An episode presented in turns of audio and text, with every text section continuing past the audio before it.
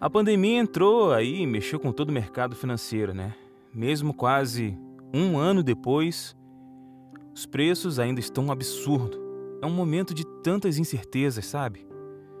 Muita gente perdeu emprego, muita gente ficou endividada. Eu mesmo passei por problemas. Meu cartão de crédito deu ruim, né? Como eu falei, o momento é de incerteza. Você tem algum projeto para sua vida? Uma viagem, a construção de uma casa ou até mesmo a compra de um carro? Se tem algum projeto de vida, e eu espero que tenha, seja de curto ou longo prazo, eu indico que guarde a sua grana, tá? Invista sua grana, o pouco que tem.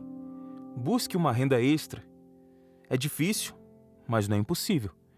Quantas pessoas se reinventaram nesse momento de pandemia? Teve até cantor que começou a ganhar dinheiro jogando. Essa pandemia, para mim, ela vai levar um conhecimento de que é preciso guardar para ter no futuro.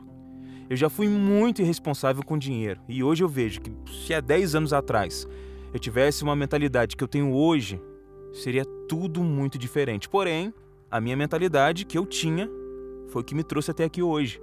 Foi que me tornou o que eu sou, ou seja, tudo no seu tempo e eu respeito e sou grato por isso. Então, cuide da sua mentalidade, sua maturidade emocional e financeira. Pense no dia de amanhã. Não gaste grana com besteiras e coisas supérfluas. Gaste com o que realmente precisa.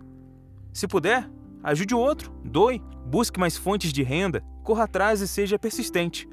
Pense no futuro, pense na sua família e pense no que você quer conquistar. Não troque isso por compras impulsivas, pelo prazer do agora. Pense nisso. Cuide da sua grana, seja grato pelo que tem hoje, batalhe para ter mais amanhã e seja feliz.